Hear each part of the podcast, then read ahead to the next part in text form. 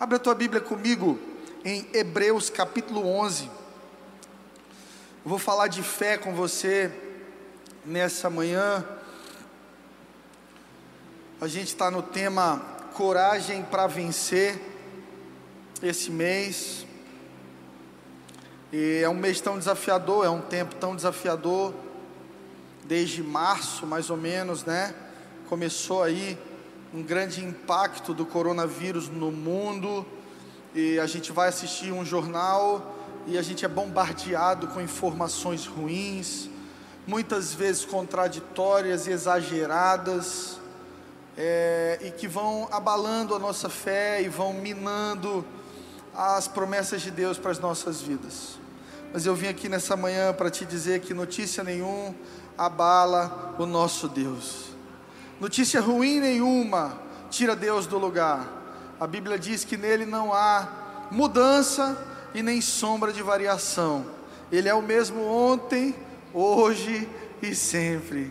Quando começou a primeira guerra no mundo, Deus estava lá e ele permaneceu o mesmo. Então veio a Segunda Guerra Mundial, Deus estava lá e ele permanece o mesmo. Veio a gripe espanhola, matou milhões de pessoas. Deus estava lá e ele permanece o mesmo, e ele continua sendo bom. Hebreus 11 nós temos a galeria dos heróis da fé. Os grandes heróis da fé serão citados aqui nesse capítulo de Hebreus. Eu quero inclusive te encorajar a durante a semana fazer o seu devocional aqui. Escolha esse texto para orar e para reler e grifar e se você tiver uma Bíblia de estudo ou um dicionário bíblico, vá entender profundamente o que aconteceu com todos esses homens que são citados aqui. Sabe por quê? Porque se esse texto continuasse, se Hebreus 11 continuasse, ele seria o, o Hebreus 11 do Fred o Hebreus 11 do Alonso, da Jane, do Rogério, do Alciomar, do João, da Maria, do Isaac, é o nosso Hebreus 11 também, porque agora chegou a nossa vez. Abraão fez as renúncias dele, Abraão viveu as experiências dele, Abraão resolveu viver a aventura de ser amigo de Deus, e por causa de Abraão, essa semente de fé, alcançou o mundo todo. Deus prometeu para Abraão: Olha, como as estrelas do céu, como a areia do mar será a tua descendência. E nós hoje aqui também somos filhos da fé de Abraão. Essa semente poderosa chegou em Teresina, no Piauí. Eu quero falar um pouquinho de Abraão, porque a Bíblia chama Abraão de pai da fé. Abraão, o pai da fé. Por que, que ele foi o pai da fé? Porque ele foi aquele que deu luz a uma geração de filhos. Porque Abraão se relacionou com Deus sem lei. Moisés vem depois de Abraão. Quando Abraão se relaciona com Deus, não havia lei, havia fé. Então Abraão começa a se relacionar com Deus pela fé. Imagina que não tinha nada para guiá-lo num caminho maior, para ensiná-lo. Abraão começa a se relacionar com Deus completamente fundamentado no seu relacionamento. E graças a Deus por isso, porque a lei ela te ensina o que fazer. Faça ou não faça. E o próprio apóstolo Paulo diz que a lei ela, ela, ela é incompleta, ela não consegue ser cumprida na sua totalidade, por isso Deus nos deu a graça. Então eu começo a entender que o propósito de Deus, desde o início, desde Adão, nunca foi lei, sempre foi relacional. Mais do que te entregar um livro de regras no seu colo e dizer: olha, obedeça tudo isso, faça tudo isso aqui e você será livre do inferno. Mais do que isso, Deus quer que você o conheça e quer te conhecer. Caminhar com Deus é por fé. A palavra diz: sem fé é impossível agradar a Deus. Porque a fé é esse caminho, a fé é essa chave, a fé é, é esse, esse canal que nos leva até a presença de Deus em sinceridade. Veja o exemplo de Cornélio. Cornélio ainda não tinha experiência profunda com Deus, mas Cornélio era cheio de fé e tudo que Cornélio fazia era movido por fé. E quando você tem uma fé profunda, quando você tem uma fé sincera, Deus honra a sua fé. Deus honra a sua fé. Eu conheço pessoas que nem têm experiências tão profundas com Deus ainda, mas são cheias de fé, e porque se movem em fé, são honradas por Deus. Porque a Bíblia diz que aquele que quer agradar a Deus, se relacionar com Deus, primeiro precisa crer que Deus existe. Segundo, que Ele é abençoador, galardoador daqueles que o buscam. Existe uma herança para quem busca a Deus. Existem bênçãos para quem se relaciona com Deus. E a fé é o canal que te leva a esse lugar.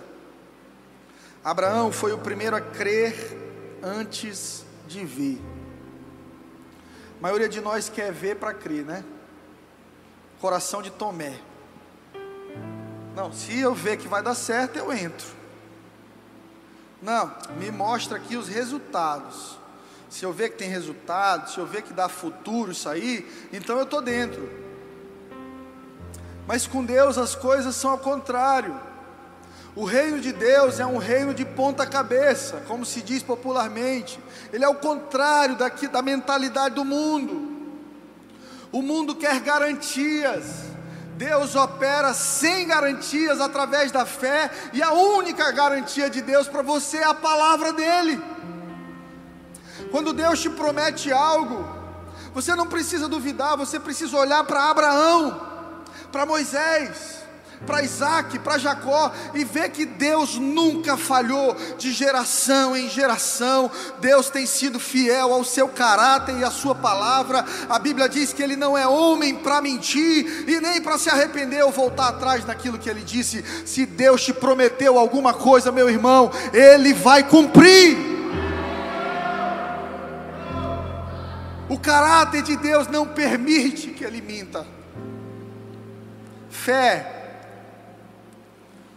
Fé nunca desistir, mesmo nos piores momentos. Fé é olhar o copo sempre meio cheio. Tem gente tão pessimista que às vezes o copo está cheio e ainda está vendo o copo meio vazio. Fé é olhar a vida com o olhar de Deus, é saber que em tempos de morte existem promessas de vida, é saber que em tempos de escassez existem pessoas que Deus sustentará, é saber que pode faltar no mundo todo, mas onde José estava era abundante, é saber que o profeta foi alimentado por corvos, é saber que o povo no deserto, a Bíblia diz que as sandálias do povo não se desgastavam. É saber que aquilo que Deus te deu não vai se gastar tão rápido. É saber que Deus multiplica cinco pães e dois peixes para alimentar uma multidão e no final ainda sobram sete cestos. Fé é crer no absurdo de que a realidade pode ser péssima mas o céu nunca estará em crise.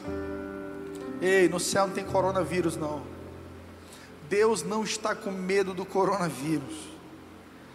Tem a história de um homem que perdeu seu cavalo, o cavalo dele caiu num buraco. E ele amava muito aquele cavalo, então ele fica tentando tirar o cavalo e percebe que o cavalo não vai conseguir sair do buraco. E por amar o cavalo, ele entende que se ele somente fosse embora dali, deixasse o cavalo ali, o sofrimento seria maior. Seria necessário sacrificar o animal. Ele pega uma pá e ele vai jogando terra em cima do buraco. E toda vez que ele joga, o cavalo dá uma balançada e aquela terra cai. E ele passa a tarde ali, jogando terra no cavalo e o cavalo balançando. No final da tarde, havia tanta terra já debaixo dos pés do cavalo que ele saiu do buraco. Fé, toda vez que jogarem terra em cima de você, você dá uma balançadinha e usar aquela adversidade, usar aquele problema para subir a um nível maior na presença de Deus e ir em direção ao seu destino, meu irmão. Os problemas virão, as dores da vida virão, as perdas virão. Viver é sofrer. Viver é sofrer. Viver dói. Sem Deus a vida perde o sentido. Você nasce banguela, careca, dependendo de todo mundo, cresce, se torna autossuficiente, e aí você vai ficando velho, banguela e careca de novo, e dependendo dos outros de novo, e aí então você morre. Qual é o sentido disso? Se não houver Deus, a vida perde o sentido. A fé em Deus, o relacionamento com Deus, é essa força para sacudir quando a vida, quando o mundo joga terra em cima de você. E quanto mais você sacode, mais alto você sobe. Aleluia. Abra sua Bíblia comigo aí em Hebreus 11. Vamos ler do versículo 1 ao versículo 5. A palavra de Deus diz assim: A fé mostra a realidade daquilo que esperamos. Ela nos dá convicção de coisas que não vemos. Pela fé, pessoas em tempos passados obtiveram aprovação. Pela fé, entendemos que todo o universo foi formado pela palavra de Deus. Assim, o que se vê originou-se daquilo que não se vê.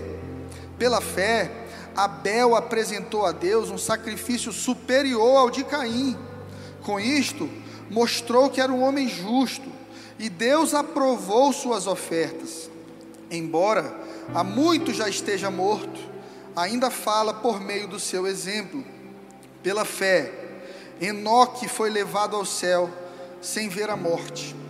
Ele desapareceu, porque Deus o levou para junto de si. Porque antes de ser levado, ele era conhecido por agradar a Deus. Sem fé, é impossível agradar a Deus. Quem deseja se aproximar de Deus, deve crer que Ele existe e que Ele recompensa aqueles que o buscam. Abraão, sem ter praticado lei alguma, mas agindo por fé, recebeu bênção com direito. Deus deu a Abraão acesso, direito, bênçãos, herança. Como um trabalhador recebe o seu salário, a bênção é o resultado da fé. Meu irmão, você não crê em algo morto, você não está crendo em algo que não vai te responder, você não está orando para alguém que não ouve suas orações. À medida que você cresce em fé, à medida que você move em fé, à medida que você se relaciona com Deus por fé, Deus vai responder as tuas orações. Muitas pessoas tentam receber as coisas de Deus, mas lhes falta fé. Fé para quê? Fé para alinhar o teu coração à vontade de Deus. Porque a Bíblia diz que tudo que pedirmos nos será dado. Mas que tem gente que pede e não recebe, porque pede mal. E nós temos um exemplo de Jesus no Getsemane. Ele faz um pedido para Deus. Jesus está ali, ele entendeu que é o momento, e ele menciona um cálice. Jesus diz assim: Senhor, se puder, passa esse cálice de mim. Que cálice é esse? Apocalipse fala do cálice da ira de Deus. Queridos, naquele momento, o Filho de Deus havia entendido que toda a ira do Pai seria derramada sobre ele. Toda a ira do Pai seria derramada sobre o Filho. E Jesus diz: Pai, se puder, passe esse cálice de mim. Mas aí ele diz: Que seja feita a tua vontade, porque a tua vontade é boa, é perfeita, é agradável. Às vezes eu vou orar por algumas pessoas em situação de extrema enfermidade. E às vezes eu vou orar e, e o Espírito Santo de Deus me diz assim: Ó, esse aí eu vou levar. E é difícil ouvir isso de Deus. Eu fico calado, a família está ali, pedindo para a gente orar por cura, mas a gente sente no coração, a gente discerne que já não há mais propósito. Então eu alinho a minha oração a de Deus, Senhor, cura ele, levanta da cama, mas Pai, que seja feita a tua vontade. Se ele chegou no final da história dele, então cumpre a tua vontade, Senhor, porque a tua vontade é sempre melhor do que a minha. Quanto mais um filho quer a própria vontade, mais ele sofre, porque filho é filho, pai é pai. O pai sempre vê as coisas de uma perspectiva mais madura. Por exemplo, meu filho, meu filho agora só me pede V-Bucks, meu irmão.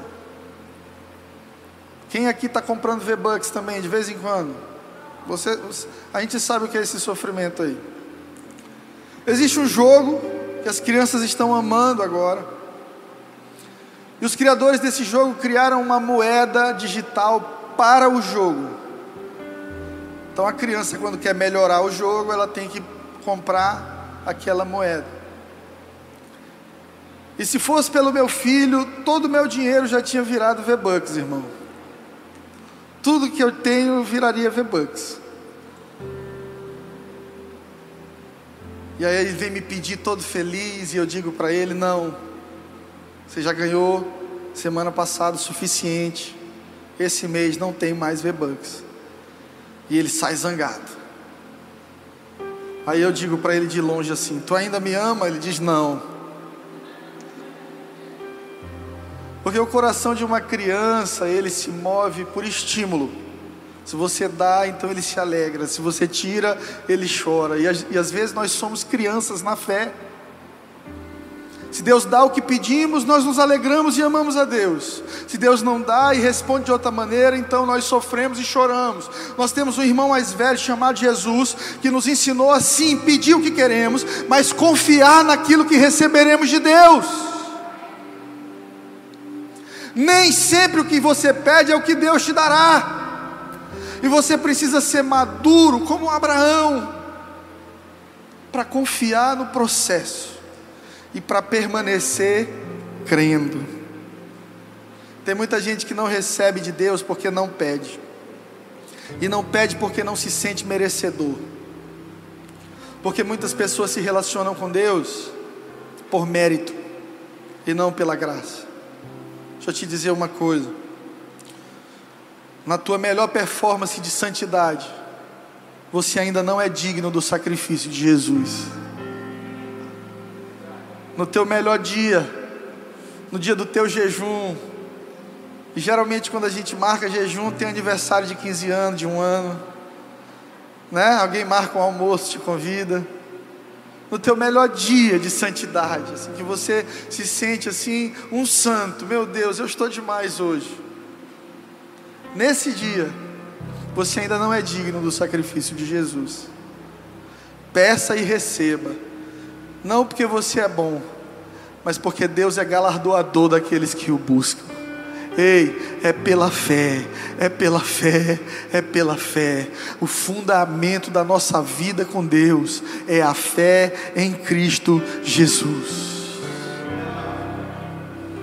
Do versículo 13 de Hebreus 11 ao versículo 16.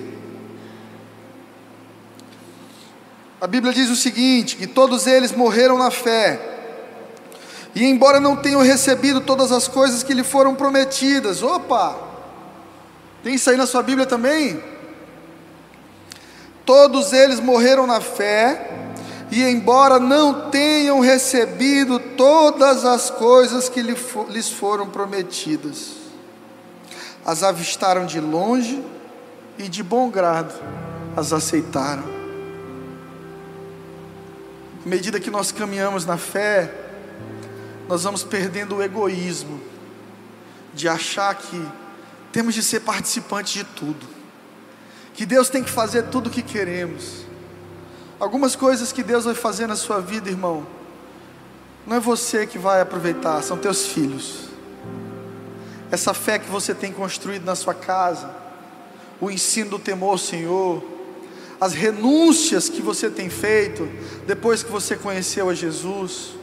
Talvez você seja parte do sacrifício da quebra de maldição, da quebra do ciclo, esse divórcio que todo mundo viveu aí na sua família, mas você está dizendo, pela fé eu não vou divorciar, pela fé eu vou ficar de pé, eu serei o primeiro da minha família que vai manter um casamento até a morte. Talvez para você seja muito doloroso e cheio de renúncia esse caminho, mas para os teus filhos há uma herança será mais fácil. Deus te levantou para quebrar ciclos de pecado e maldição na tua geração. Aquilo que o teu pai entregou para você não é o que você vai entregar para os teus filhos. Em você a coisa muda pela fé. Então esses homens eles morreram na fé, mesmo não tendo recebido tudo que lhe foi prometido. Aí tem uma música que diz assim: Não morrerei até a promessa se cumprir. Eu entendo que o coração do compositor foi poético nesse sentido, mas a grande verdade é que muitos de nós morreremos sem ver algumas promessas, porque, como precursores, como pais, a nossa responsabilidade é abrir o caminho, é puxar a próxima geração. Mas tem um lugar que o Fred para, e quem vai é a próxima geração, e eu preciso me alegrar com isso. Esse é o coração de um pai espiritual, esse é o coração de um pai de verdade. É quando tudo que você faz não é para você, é para a próxima geração. Tudo que eu tenho construído em Teresina não é meu eu sei que um dia eu fico para trás e virá uma próxima geração que para eles será mais fácil e eles vão além de mim e eu me alegrarei nisso. Pela fé é que nós recebemos promessas. No verso 17, a palavra diz que pela fé Abraão, ao ser posto à prova, ofereceu Isaac como sacrifício. Abraão, que havia recebido as promessas, esteve disposto a sacrificar seu único filho, embora Deus lhe tivesse dito: Isaac é o filho de quem depende a sua descendência. Pensa comigo nessa cena. Você está velho. Quem vai ficando velho, vai enxergando o fim da linha. Meu pai está com 65. E ele é novo, mas ele é gasto. É igual táxi. Eu entro no táxi, eu digo para o taxista, qual é o ano desse táxi? 2019. Ela está com 140 mil rodados. Pastor geralmente é assim. A, a carcaça é nova e por dentro a gente já rodou bastante. E meu pai está lendo um livro do Billy Graham chamado Voltando para Casa. Como encerrar seu ministério. E quando ele me disse que estava lendo esse livro, eu disse: Pai, o senhor é tão novo. Eu disse: Filho, todos nós precisamos entender que em algum momento vai acabar. E só acaba bem quem promove a próxima geração. Só acaba bem quem tem sucessores. Só acaba bem quem estabelece cultura que permanece. Se tudo que você está vivendo com Deus morrer contigo no caixão, tua fé não valeu de nada. O que você está vivendo com Deus precisa alcançar teus filhos, teus netos, teus bisnetos, teus tataranetos. Eles têm que falar de você. Ei, vovô era muito doido, só vivia na igreja, pregava nas praças, orava dentro da empresa, era um médico que operava orando em línguas, era um advogado que orava antes das sessões o meu avô, por causa do meu avô e da fé dele, eu e meus filhos serviremos ao Senhor. Fé é isso. Fé é isso. É uma herança. Fé é uma herança, igreja. Que herança você vai deixar para sua família. Hebreus 11, capítulo. Tão pequenininho aqui. Acho que eu estou ficando velho. Capítulo 7. Hebreus 11, 7. Nós vamos falar de Noé agora. Pela fé, Noé construiu uma grande embarcação para salvar sua família do dilúvio. Ele obedeceu a Deus, que o advertiu a respeito das coisas que nunca haviam acontecido. Pela fé, Noé condenou o resto do mundo e recebeu justiça por meio da fé.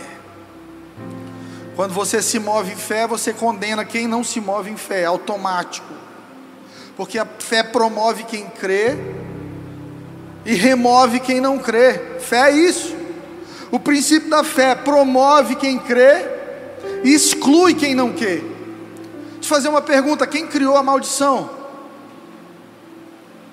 Quem criou a maldição? Muitas pessoas vão dizer o diabo. Não, foi Deus. Quando Deus cria a bênção, a maldição é criada junto. Porque quando você se move em obediência, você é abençoado.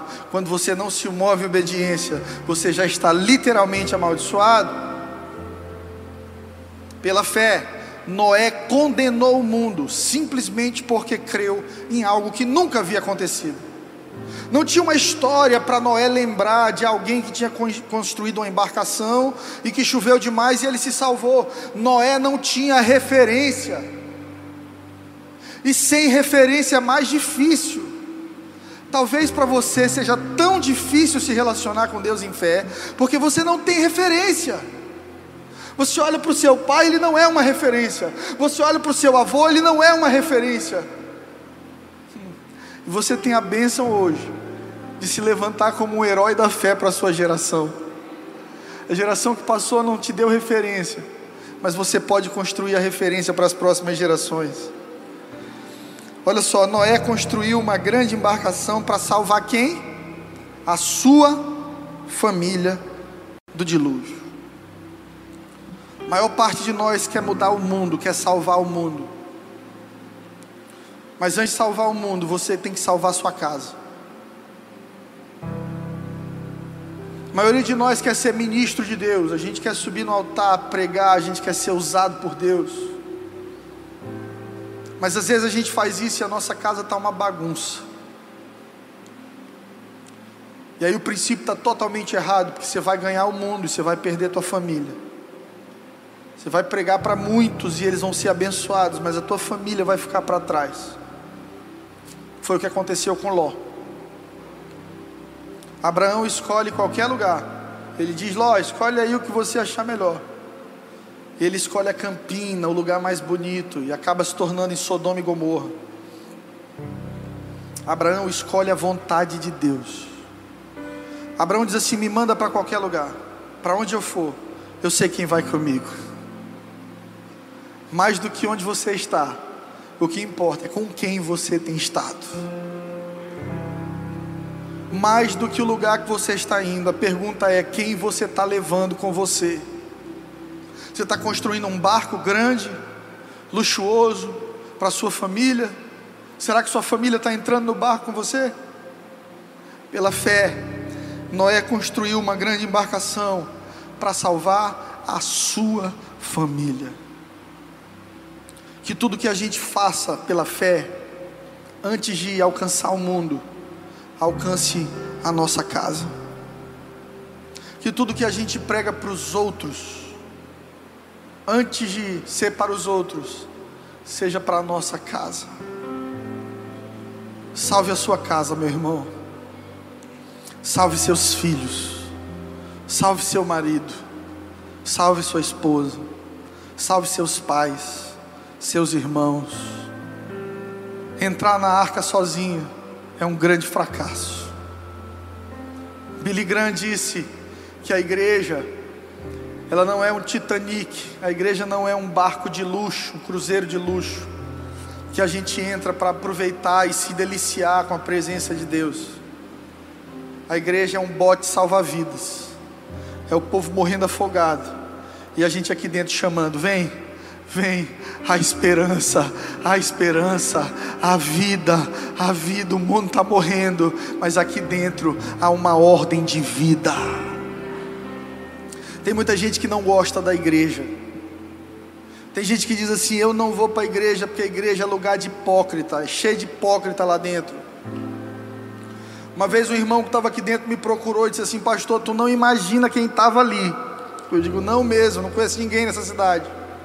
É um cara que já foi preso, isso e aquilo. Digo: Ótimo, é aqui mesmo que ele tem que estar.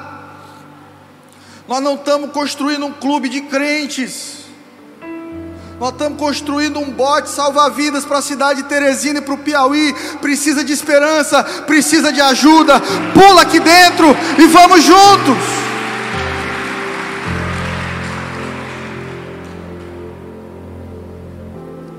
Salve a sua família. Verso 17. Pela fé, Abraão, a ser posto à prova, ofereceu Isaac como sacrifício. Abraão, que havia recebido as promessas, esteve disposto a sacrificar seu filho, embora Deus tivesse dito: Isaac é o filho de quem depende a sua descendência. Aparentemente, para Abraão, Deus estava se contradizendo. Deus prometeu descendência e Deus agora pede o sacrifício da descendência. Como é que pode? Deus prometeu algo, aí Deus chega para ti e diz assim: agora me entrega esse algo aí. Você diz: está repreendido em nome de Jesus. Passei a vida inteira orando para receber isso. O Senhor vem e me pede agora. Esse é o coração de Deus. A grande verdade é que Deus não queria Isaac, Deus queria Abraão. Só que muitas vezes, quando Deus te entrega promessas, quando Deus te entrega milagres, essas coisas roubam o teu coração de Deus. Quantas pessoas, quando passam fome, quando estão em necessidade, dizem: Deus, me prospera e eu vou te servir. E quando prosperam, trocam Deus por mamon. Viram servos do dinheiro, servos da fama, servos das, dos luxos e das coisas do mundo, que Deus criou para serem bênçãos, irmão. Não, semana passada, agora eu fui abençoado para ir em Barra Grande. Cheguei naquele lugar e disse: Isso aqui é um lugar para o filho de Deus. O irmão me ligou e disse: Olha, pastor, duas diárias lá na pousada Manati. Eu orei em línguas, eu disse: Manati Labacantas. Fui para lá, aproveitei e falei: Cara, que bênção. Que bênção ser cuidado por Deus, ser lembrado por Deus. Deixa eu te dizer uma coisa: aquilo não rouba o meu coração. Que eu saio de lá sabendo que eu tenho que voltar e que eu tenho uma missão, eu tenho um chamado. O meu chamado não é para o conforto, apesar de que há conforto no caminho, há cuidado de Deus no caminho, mas o teu chamado é para responder por fé. Deus pediu, você dá. Deus mandou, você faz. Abraão está lá com seus quase 10 anos de idade, dizem, dizem os historiadores, 10, 12 anos. E o pai diz assim: Filho, vamos sacrificar? Bora. Aí tem a lenha, todo o material para o sacrifício está lá. Dizem os historiadores aí que de dois a quatro dias de caminhada, a gente acha que foi rapidinho. Vamos botar três dias caminhando com o pai. Uma hora Isaac diz assim: Pai, eu estou vendo que tem tudo para o sacrifício, só falta uma coisa. O que? O cordeiro, o sacrifício. Imagina como essa pergunta não cortou o coração de Abraão. Você daria seu filho por pessoas como nós? Você colocaria seu tão sonhado filho que te traz sorriso, alegria, num altar e, e levantaria a mão para ferir ele? Abraão fez isso. Abraão olhou para o menino e disse: Filho, Deus proverá. Deus proverá. Deus proverá. Não sou eu que vou resolver esse problema. Deus mandou, eu estou aqui. Deus proverá. Ei, Fred, quem vai cuidar de ti daqui a 10 anos? Deus proverá. Ei, rapaz, você é casado, como é que você vai fazer? Está vindo aí a crise, você vai ficar desempregado, e, e, o mundo tenta trazer desespero ao teu coração, a imaturidade tenta trazer medo ao teu coração. Isaac era imaturo, a voz de Isaac no coração de Abraão, se ele permitisse, ia encher ele de medo, temor, ódio, raiva e rejeição por Deus. Mas Abraão era um cara diferente. Ele disse: Filho, está na mão de Deus. Ele deita o menino no altar. E graças a Deus que Isaac não se chamava Fred, porque eu nunca teria deitado ali. Com 10 anos de idade, meu pai ia ter muito trabalho para me sacrificar. Ia correr atrás de mim muito. Eu ia atrapalhar o sacrifício.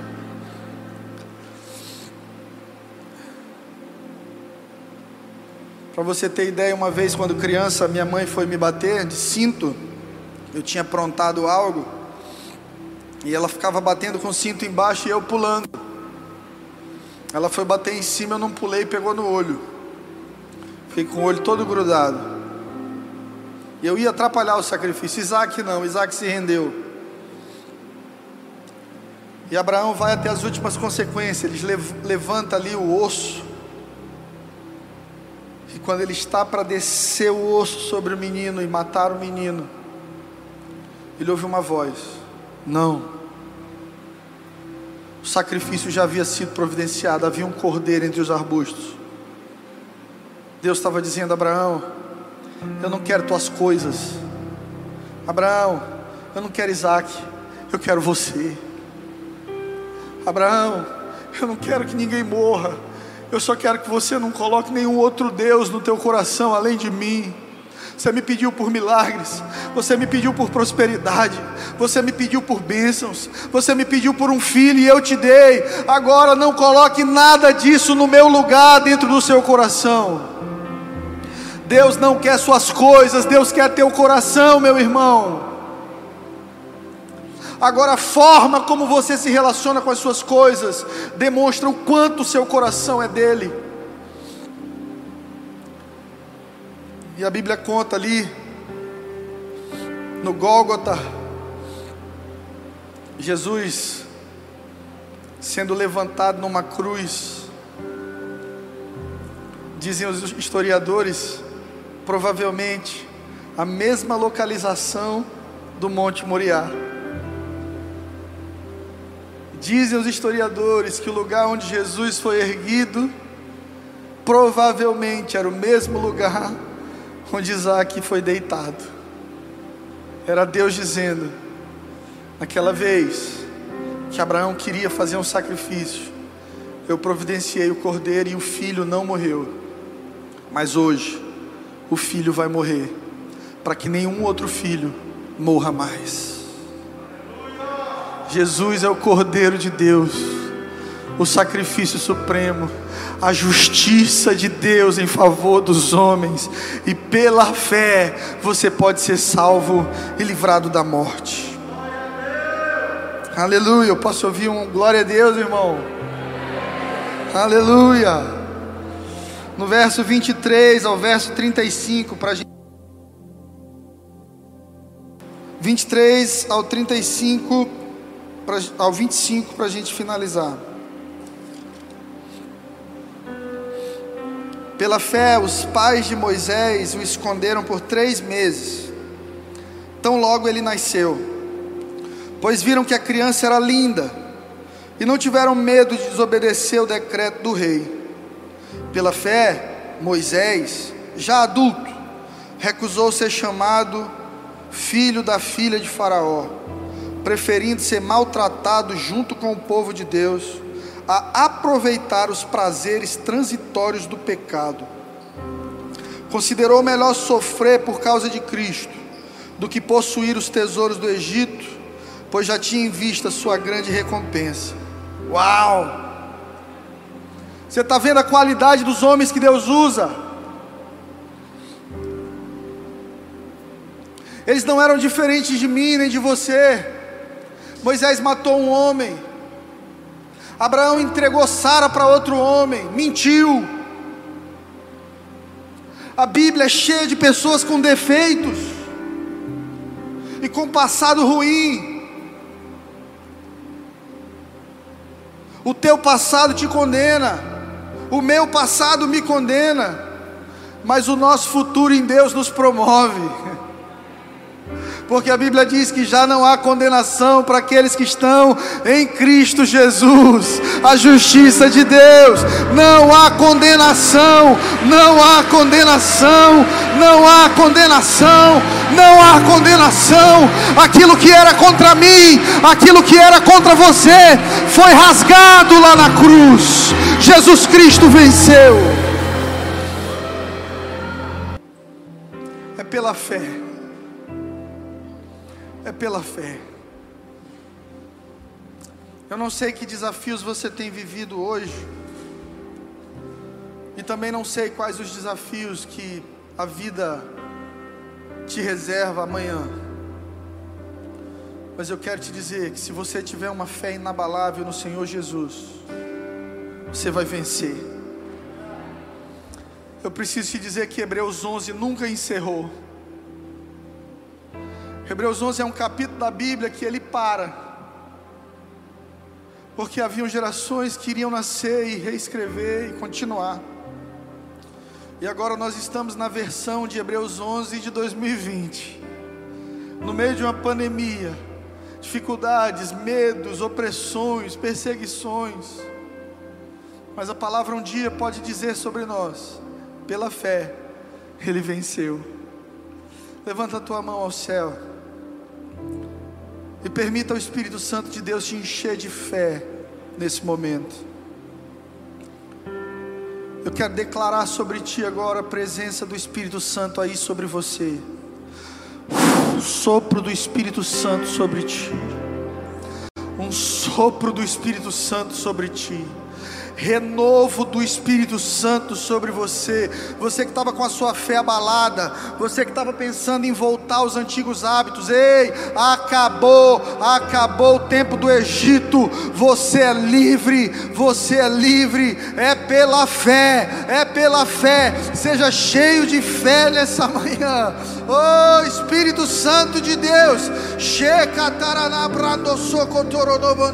Espírito Santo de Deus, vem sobre nós, vem sobre nós, enche essa casa com a tua glória, enche essa casa com a tua presença, enche essa casa com a tua presença, Espírito Santo, ao coração incrédulo, visita com fé nessa manhã, ao coração morno, derrama fé nessa manhã, oh, aos joelhos que estavam fraquejando, eu declaro renovação de fé, fé renovada, fé renovada, oh, fé renovada, em nome de Jesus, receba fé, receba fé, receba fé, aí onde você está, receba fé, receba fé, oh! fé para continuar, fé para prosseguir, fé para vencer, fé para permanecer.